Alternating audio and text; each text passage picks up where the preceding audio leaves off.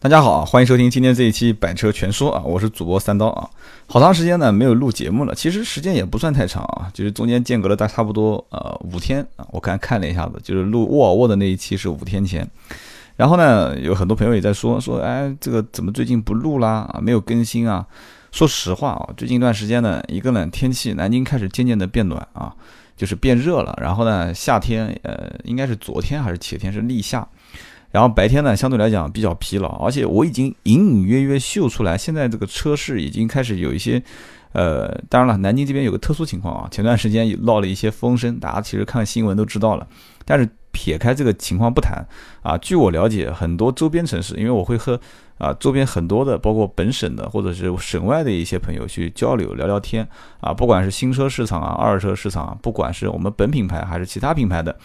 啊，我们聊天的过程当中都发现，现在整个车市还是比较火热，而且是在往上走的一个趋势。所以呢，白天比较忙，然后晚上回到家之后呢，也比较累。而且现在最近的作息习惯啊，调整了一下，白天会出去跑跑步啊。大家有的时候看我的这个微呃微信里面的那个朋友圈，很早就会发这个。呃，叫叫叫考拉 FM 的这个衔接分享啊，然后给大家打个招呼。那么今天呢，我跟大家聊一期，其实这期节目呢，也是一个呃，我的听众朋友提醒我的，他说：“哎，小豆啊，你怎么没有聊过丰田锐志啊？”哎，我突然拍，我突然拍了一下大腿，我说：“好像是哦，我因为我曾经有几天我开着锐志这个回来的时候，我好像记得是手机录了一期。”啊，我不知道是忘了传了还是怎么回事。然后我翻了一下我的电脑，也没有，手机上也没有。那么今天这一期我们就录一录这个锐志啊，丰田的锐志啊，讲一讲这个车子到底有些什么样的特点啊，以及我的一些个人的驾驶的感受啊，包括值不值得购买。那么一样的啊，我们在节目开始聊天之前，我们打个小广告。然后呢，这个小广告就是我的微信号嘛，大家都能背得下来了，对吧？啊，我的微信号 A B C D 的 D 啊，D 五四五八五九。那么同时呢，今天我再打一个另外一个小广告啊，也就是今天中午啊，我把这个呃公共平台也开通了啊，就是百车全说的公共平台。然后呢，这个公共平台它也有微信号，而且微信号非常简单啊，就是把我私人微信号 A B C D 的 D 啊反过来变成 B 就可以了啊，叫 B 五四五八五九。那么这个微信号呢，实际上是个公共平台订阅号。呃，我暂时还没想好啊，到底是怎么去做这个微信号。其实很多的微信号，什么汽车百科啦，什么这些乱七八糟的，很多人都会去做它啊，订阅号发一些这个转转发的文章啊啊什么的。就转发文章，在我的微信的朋友圈里面，我经常看到好的或者搞笑的会转给大家，我觉得没必要。所以呢，我。啊，但这个在电在这个电台里面说，感觉有点有有点偏门啊。我自己呢也写了一点东西啊，当然这个东西呢，啊，你说它是这个小说也好啊，情景剧也好啊，或者各方面啊，我自己就其实没有什么文化，这个文采根本就不行啊。平时自己看着玩玩啊，会给老婆看看啊，这个 也就也就也就算了，根本不敢拿出门。那么以后呢，这个公共平台实在没有文章可以发的时候啊。我就把自己的一点小小的这个原创的一些文章发给大家看一看啊，当然这个是小说体的啊，你大家反正没事看着玩，觉得不好就骂两句都没关系。那么主要我们还是以做节目为主啊，所以这个微信号呢，我也不准备是公开啊，这个微信呢，我们大家听众节目啊，就是听众朋友呢，就是互相之间，呃，就是加了微信的，我们就聊一聊。以后我也不宣传了，就是微信里面我会公开跟大家讲一讲，然后这个电台里面我也不说啊，这个订阅号，今天跟大家先讲一下我的微信号成立了啊，就是一个订阅号啊，A B C。的 B 五四五八五九啊，以后我也不宣传了，我只宣传我的这个啊个人的这个微信号。好，今天少了这个三分多钟啊，确实够啰嗦的。我们讲一讲这个锐志这款车啊。那么锐志这款车，实际上我大概在它最早的应该是零五款啊，我应该是在一零年左右，当时有一些朋友就是开着开这个车，哎，那当时我就觉得这个车子无论是从啊，当时就它这个大灯，就是车的前引擎盖和这个前保的位置非常扁，车子感觉就是趴在地上的，就是给人一种轿跑的感觉。完了之后呢，它大灯就是。就怎么讲呢？哎，其实你你仔细看，它其实有点跟荣威的那个大灯有点像，就像一个啊，荣威他们叫做胸罩大灯嘛，就像这个女士的 bra 啊，叫胸罩式大灯，其实。锐志也有一点这种感觉，你仔细看它以前老款的这个车型啊，呃，现在实际上它从零五款啊，包括后来做到二零一零年的，就是一零款，它这个大灯都有一点点这种感觉。但是呢，这个锐志车主不要喷我，但只是说有那么一点点啊，或者你说像一串葡萄也行。那么呢，其实在我个人感觉，我还是喜欢以前的这个锐志的这个大灯啊，虽然说它是这种像三个灯，然后就是左边三个，右边三个，但是整体上来看的话，这个灯还是跟整个车型的车身的线条衔接。接的非常完美啊！我个人觉得非常喜欢它的这个前脸，而且虽然有点中规中矩的啊，有商务用的话，我觉得也合适啊，黑色的车身或者银色的车身。那么如果说是家用的话，我觉得也挺好的，年轻人啊，或者是稍微上了一点岁数的，他也要抓住这个青春的尾巴，对吧？也要抓住青春的尾巴。整个车身的外形是没得话讲的啊，包括尾灯也是，我觉得它尾灯做的也非常漂亮啊。就整个车身啊，如果让我打分的话，我我可能分数给的比较高，我能给到九点几啊，九点二、九点三。那么从那内饰上面来讲的话，我当时第一感觉我是觉得，就是这个车既然走运动路线的话，它的这个排档杆，我觉得虽然很短啊，它的排档杆非常短，但是呢，整个摸上去的质感啊，包括怎么讲呢，就是说切入档位的这种感觉，其实你有的时候有些细节你也要去操作一下，比方说像马六啊，包括马六锐意轿跑啊，它坐进去有的时候就是啊排档杆一拨啊，车子一点油门，这种感觉还是非常不错的。但是呢，锐志在我一开始坐进去的时候，我觉得就是说外形给我感觉九点几啊，然后内饰，特别是中控和操中控跟这个排挡杆的位置，哦，我还没开啊，就是刚进门的时候，我可能只能给它打到八分左右啊，八分左右。我觉得就是没有我想象中那么就是运动气息很强烈，觉得就是外形看是一个非常运动的车，但是坐进去之后发现是一辆商务车啊，是这样的一个感觉。但是真正等我一开起来的时候啊，等我一开起来的时候。啊谈不上说爱上这辆车，但是就是说，我觉得还是非常值这个价格啊，非常还是非常值得购买的一个车。两点五的排量，在整个加速的过程当中，发动机没有那种就是空转。就是没有那种啊，就是上去之后，然后声音很响，然后结果车子不动啊。应该讲油门不管是给油的时候、收油的时候啊，都是伸缩自如啊，释放自如，呼之即来，呼之即去。那么整个车辆两点五的排量其实也不算低了啊。其实说实话，两点五排量也应该给这种感觉。如果两点五的排量再给不出这样的感觉，我觉得就是啊，就是有一点要被人喷的感觉了啊。其实这款发动机也不错啊，就是呃，这个我我我不专业啊，我也找了一下资料啊，五 G R 啊，五 G R 杠 F E 啊，两点五 V 六，而且呢也是不带这个缸内直喷啊。说实话，这么多年了，包括最新一代上市的这一款，它也不带这个缸内直喷。那么整个车子呢，应该讲啊，带不带缸内直喷，其实我觉得无所谓。为什么呢？因为我在我整体所有的车辆当中来看的话，带缸内直喷和不带缸内直喷的油耗。这个人省下来的钱和你对于，当然你个人根本算不出这个这个经济账啊，你算不出这笔账，和你真正在买车的过程当中，别人给了你这个缸内直喷技术，他附加给你的这个现金，就是加在车价里面的这笔钱，你根本算不出这笔账。但是呢，这个这个睿智比较搞笑，他就是大家就明知道这个车子老百姓都想要缸内直喷，但我我就是不做啊。包括最新一款就上市的这个应该是二零一三款吧，我随便看一下啊，应该是二零一三款，他也不做啊。是二零一四款、二零一三款啊，反正就在售的这个款型，它也不做啊，它也不做缸力之分啊，而且还有一个有意思的地方，就是车子就是它就做就是就是纵置发动机啊，它就做纵置发动机。其实 V 六很多都是横置发动机啊，它就做纵置发动机，在二十万这个级别买到一个纵置发动机还非常牛逼的啊，而且还是一个后驱车啊，最牛逼的就是这个一定要讲啊，它是辆后驱车。这也是能买得到非常便宜的啊，后驱车啊，这非常牛逼的后驱车，而且这么大。然后呢，再牛逼一点的就是。很多懂行的人买二点五排量的这个锐志，直接把标给改了啊，改成三点零啊，这无所谓，都一样的嘛，对吧？然后更牛逼的就是直接把它开到改装车行，直接去去去把这个发动机零部件全部拆开，然后直接去把它跳到三点零，而且它这个跳不是说弹缸啊，就是说整个缸体把它弹掉啊，弹缸的话其实这个还是比较伤车子的啊，就发动机基本上就就就废掉了，就但也不能讲废掉，很牛逼的有些改装车厂还是可以搞得很好的啊。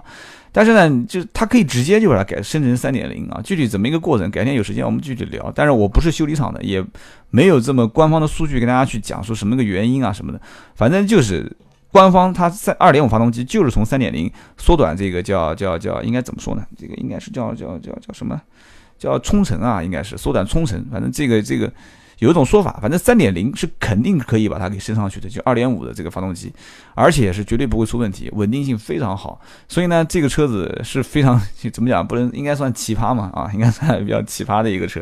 所以说，在买锐志的这个客户群体当中，有的时候呢，我也在想，因为最近很多人大家都在微信上咨询我啊，就是说，哎，我要买什么车好？其实大家呢，就是还是比较平民一些家用轿车啊。就有人说，你为什么一直不讲国产车啊？不是我不讲国产车，实话来讲啊，我收购的国产车很少，然后呢，我去体验的国产车也不多啊，所以我最近打算抽一段，就是一段时间，我专门去一些，就是大家就是经常提到的，像哈弗啊，啊，像长安啊，呃，其实这些店我也认识很多人啊，到包括这个什么比亚迪啊、奇瑞啊，有人问奇瑞瑞虎五适不适合买啊？啊，比亚迪的这个 S 六能不能买啊？啊，包括一汽的什么什么 X 八零啊，这个这个就非常火的一些车，H 六啊，长城的 H 八，反正大家有你慢慢，反正不急啊，反正我们这个节目细水长流，有时间我去一辆一辆试啊，我试完了给大家讲讲我的感受啊。回到我们这个睿智上来讲，然后睿智这个车呢，有时候我在会想。就什么样的人会去买这个车子啊？你说老板会不会买啊？我觉得任何一个老板，其实只要坐到一辆偏运动一点车里面啊，但老板觉得说这个运动型的车，运动型的车是不是有点不稳重啊？其实这个你如果讲不稳重的话，你说现在目前在售的这一款啊，我是比较赞成的，因为我也见过路上这个新锐志，我就一直搞不懂啊，包括锐志，包括皇冠，它到底现在这个设计师是是你大家如果有有有加我微信的啊，A B C D 的 D 五四五八五九哈，我就打个广告。如果有对丰田非常了解的，大家跟我聊一聊啊，我也是请教大家，就是他到底这个设计师是因为是换人了，还是说是怎么回事？因为我曾经听到一个版本说，这个丰田是啊设计团队是加入了中国呃一一一个一整套的设计团队的人员在里面，所以说啊想尽量符合中国人的胃口，或者说是打造这个中国人特色的啊中国特色的这个锐志车型，但是你要知道。当年的皇冠这个改款是非常失败的啊！就是说实话，我觉得，我觉得我对于审美观已经相对比较低了啊！我是属于就是再丑的车，有的时候我看看我都觉得还蛮漂亮的啊！就像有的人听我节目问说，QQ ME 这个车能不能买啊？我说不能买啊！那为什么？我说这个头跟屁股长得是一样的啊！其实我我当时一开始我还蛮喜欢 QQ ME 的这款车啊，其实。我我的审美观已经算比较低了啊，我的档次算已经是这个口味算比较重了。但是我对当时皇冠的改款，当时第一眼看到的时候，我真的是三观尽毁啊，三观尽毁。我说这个车我去，我说跟以前的皇冠那你没有可比性。你说是一辆新车嘛也就算了，对吧？你以前你你你的爸爸、你的爷爷长得那么帅，我靠，你现在怎么变成这种样子了？我去，都怎么回事啊？当时那个皇冠确实卖的不好啊，不是我诅咒它啊，画个圈圈，确实是这个。车辆的这个外形可能是一大败笔啊！你车子再好没用啊，对吧？你开十年一个螺丝钉都没换过，你前提是你得先让人买回去开十年，对吧？这个锐志也是一样的，其实这一款锐志改款。有一点点过偏运动，或者说是过年轻化了。这个大灯啊，其实锐志本身前大灯就是比较小、比较细长的这种感觉。当然，它估计也是想做出这种运动感。然后现在的这个锐志的前前脸跟大灯，因为丰田系统它现在整个大脸的就想做一个家族嘛，家族式前脸嘛啊，包括现在什么这个丰田什么致炫啊，包括丰田的这个凯美瑞啊，包括凯美瑞还没改啊，慢慢后面也会改，它都是做成这种像呃上面一个倒，上面一个正三角，下面一个倒三角。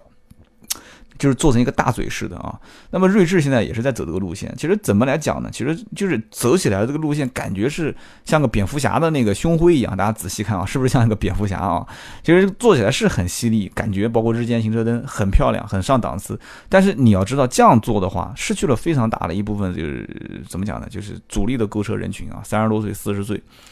呃，那可能这个车子，你说三十多岁、四十岁我不买就算了。我现在针对的就是二十到二十五，好，二十到二十五花二十多万买车的，大家举个手站出来让我看看有多少啊？我觉得很多还是花十几万啊，所以你花十几万，锐志应该讲最低配的价格应该不止吧？应该都是二十出头。就是就算他让价的话，我觉得应该也不至不至于说人让五六万这么多啊，可能也就一万多块钱。所以说它主力车型应该还是在二十六七啊，二十五六、二十六七这个价位上。毕竟还是一些主力消费人群是在呃三十出头、四十上下这种啊，或者是公务员啊啊，或者是商业的一些老板啊，做商务的一些老板。